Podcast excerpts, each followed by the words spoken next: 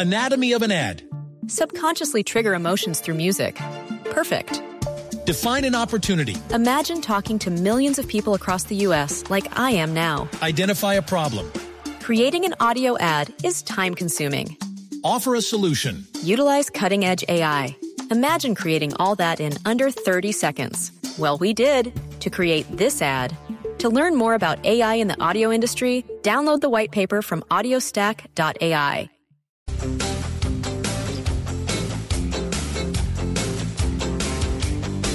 A las 8 y 38 minutos de la mañana, yo es que apago el micrófono y, no lo prendo. ¿Listo? Estamos ahí. Muy bien. Vamos con hablar de la luna, ¿no?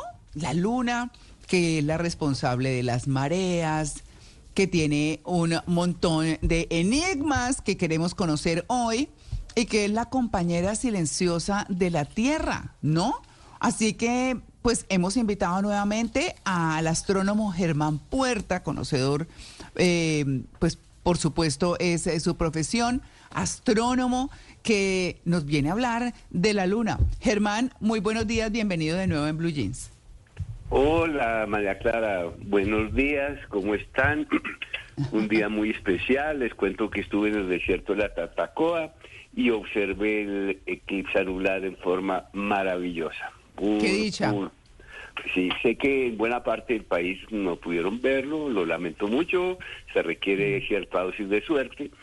Y la tuvimos allá en, en el Huila y en el Tolima y en otros lugares como el Valle, porque se pudo apreciar muy bien. En particular donde yo estaba, fue maravilloso. Completo, Bueno. con todas las fases parciales, vimos el anillo y vimos cómo cayó la temperatura, cómo disminuyó la luminosidad y hasta las vacas se echaron por ahí.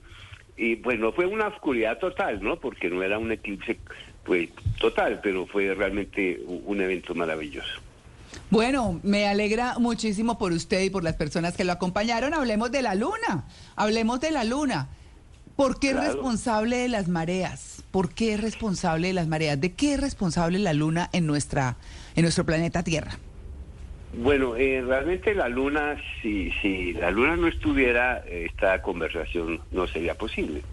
La Ah. luna, eh, sí, claro, porque la luna ti- tiene dos efectos importantes sobre el planeta. El primero sí son las mareas, eh, que se producen por esa alineación, sobre todo cuando está en la luna en fase luna nueva, cerca del sol, o en luna llena, que es una alineación del sol tierra luna, y ahí se producen las mareas mayores. Y los, las mareas fueron claves en la evolución, en la transmisión de la vida de los océanos hacia, el- hacia la superficie. Las mareas fueron claves. Pero la luna también tiene un efecto de ancla sobre nuestro planeta. Nuestro planeta gira, su eje de rotación, polo sur, polo norte, eh, es más, es bastante estable. Pero si la luna no existiera, es posible que esta rotación fuera más caótica y entonces, pues el medio ambiente de nuestro planeta no habría sido tan, tan favorable. Así es que sí, gracias a la luna estamos conversando. Bueno, gracias a Galileo Galilei, eh, que por allá en 1610 observó cuatro lunas en la órbita alrededor de Júpiter y ahí ya supimos que la luna no estaba solita, por lo menos en este sistema solar. ¿Cuántas lunas hay en el sistema solar y la luna nuestra? Que eh, yo no diría que qué importancia, porque todo tiene su importancia en el lugar al que pertenece, pero ¿qué papel cumple, digamos, más allá de lo que nos ha contado? Bueno, si fue Galileo el que con su telescopio en 1609 descubrió que la Luna tenía pues valles y montañas y cráteres, descubrió que era otro mundo. Y allí se acabó el, el mundo antiguo y se inició el mundo moderno con, con Galileo. Después sí descubrió las lunas de Júpiter, las cuatro mayores, eh, Io, Europa, Calisto y Ganímedes. Y luego la astronomía moderna empezó a descubrir muchísimas más lunas eh, a lo largo del sistema solar.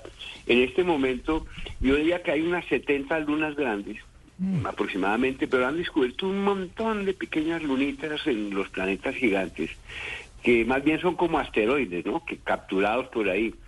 Pero, pero sí, hay, hay muchas lunas en el sistema solar. Claro.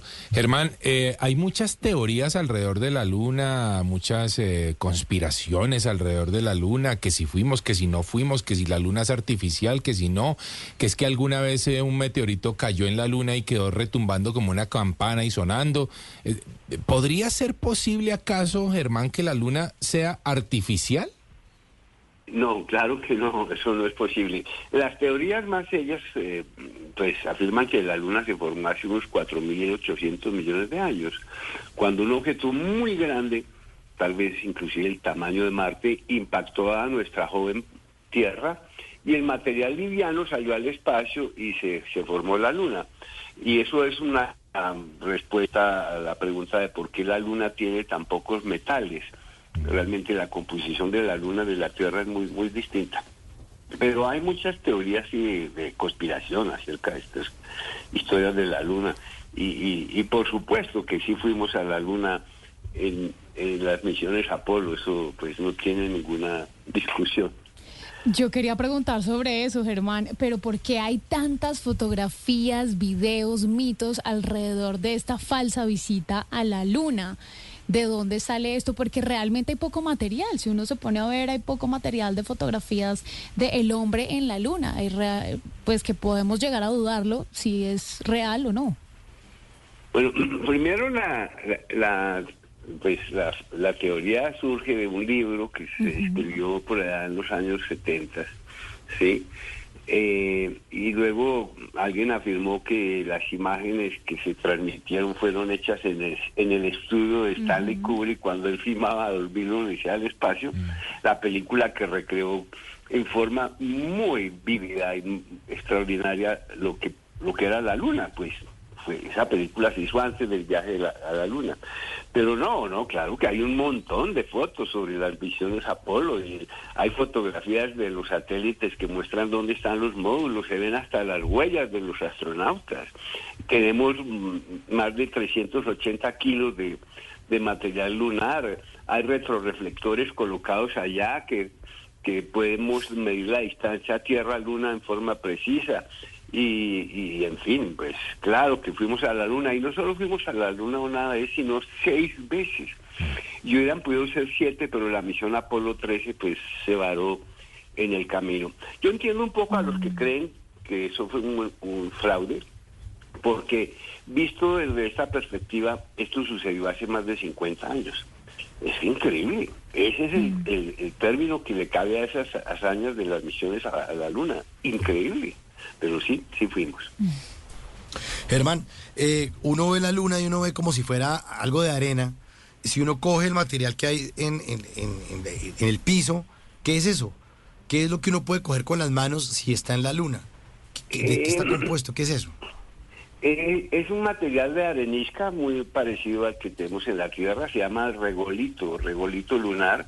Es un material muy, muy molido, hay mucho polvo eh, eh, como en la Luna no hay atmósfera protectora, los miles de meteoritos y micrometeoritos que han caído han, han hecho de la superficie un lugar pues bastante polvoriento, digámoslo así. Y ese fue uno de los problemas que encontraron los astronautas, porque no se sabía cómo era pues, muy bien la superficie de la Luna. Y encontraron que el polvo lunar puede ser eh, bastante molesto eh, en cierta forma, ¿no? pero el material de la Luna no es nada exótico. Ahora, un descubrimiento reciente importante es que en la Luna hay agua, sobre todo cerca de los polos lunares, como el Polo Sur. Hay millones de toneladas de hielo de agua allá en el fondo de los cráteres que están cerca del polo, a donde jamás ha llegado la luz del Sol. Por ello estamos pensando volver a la Luna y establecer las bases allí, como eh, la misión Artemisa, pues que se está desarrollando en este momento, misiones de la Agencia Espacial China, Rusia también tiene planes, ahora vemos la India también, todo el mundo está pensando en la Luna, pero es como una meta volante, ¿no? Porque el premio mayor es Marte. Una cosa que es eh, que me causa mucha curiosidad es de dónde viene el nombre, Luna. El nombre luna proviene de un vocablo romano que significa que, eh, que le dieron al astro y el vocablo era louna, louna y de ahí viene la palabra la palabra luna. Pero en griego en el, el término es selene. Así de que pues los hipotéticos habitantes serían los selenitas. Claro. Mm, muy bien. Eh, Germán, em, ¿por qué siempre vemos la misma cara de la luna? La luna no rota. ¿Y qué hay en el lado oscuro de la luna? Bueno, la, la luna eh, hace, en su origen, pues giraba mucho más veloz, pero el cuerpo grande, que es el planeta Tierra, tie- tiende con el tiempo a sincronizar al cuerpo pequeño. Y ahora la luna da una vuelta sobre sí misma en unos 29 días, digamos el día lunar, pero da la vuelta alrededor de la Tierra en Anatomy of an ad. Subconsciously trigger emotions through music. Perfect. Define an opportunity. Imagine talking to millions of people across the U.S. like I am now. Identify a problem. Creating an audio ad is time consuming. Offer a solution. Utilize cutting edge AI. Imagine creating all that in under 30 seconds. Well, we did to create this ad. To learn more about AI in the audio industry, download the white paper from audiostack.ai. exactamente, exactamente el mismo periodo. Por ello, eh, ella siempre nos muestra la misma cara, que es la cara visible. Ahora, la otra cara, que está mal, es mal dicho decir la cara oscura, no, no es la cara oscura, es la cara oculta o cara lejana. Eh, la conocemos desde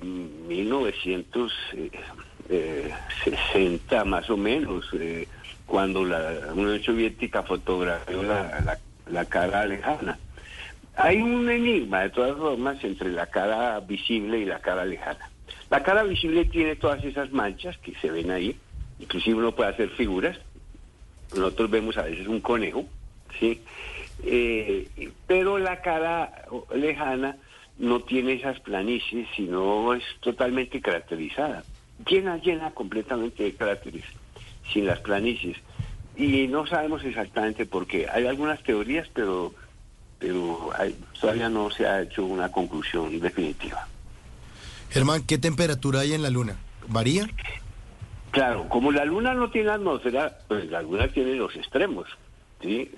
De día, pues de día, o sea, la- al rayo del sol, pues las temperaturas son altísimas. Eh, pero en la noche oscura, pues las temperaturas llegan casi al cero absoluto. Eh, sin atmósfera, el diferencial de temperaturas es enorme.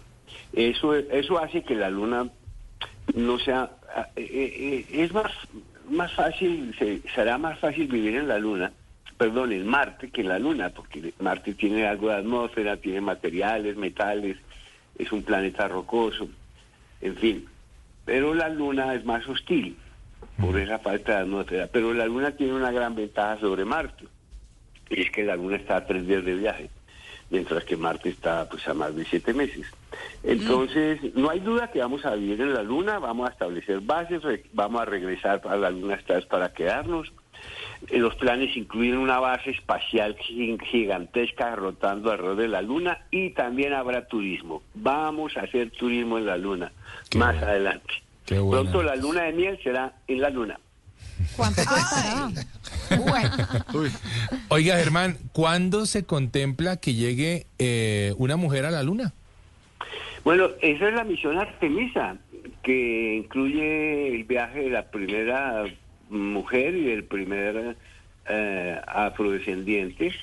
Eh, creo que esa es la misión Artemisa 4, que va a llegar a la Luna hacia el año 2026 o 2027. Ese será el primer descenso de una tripulación mixta en la Luna. Bueno, estos son los planes de Estados Unidos, pero uno nunca sabe los chinos allá al otro lado del mundo que están haciendo. Recuerden que esto es una carrera, ¿no? La nueva Una carrera carrera en el espacial. espacio. Sí, señor.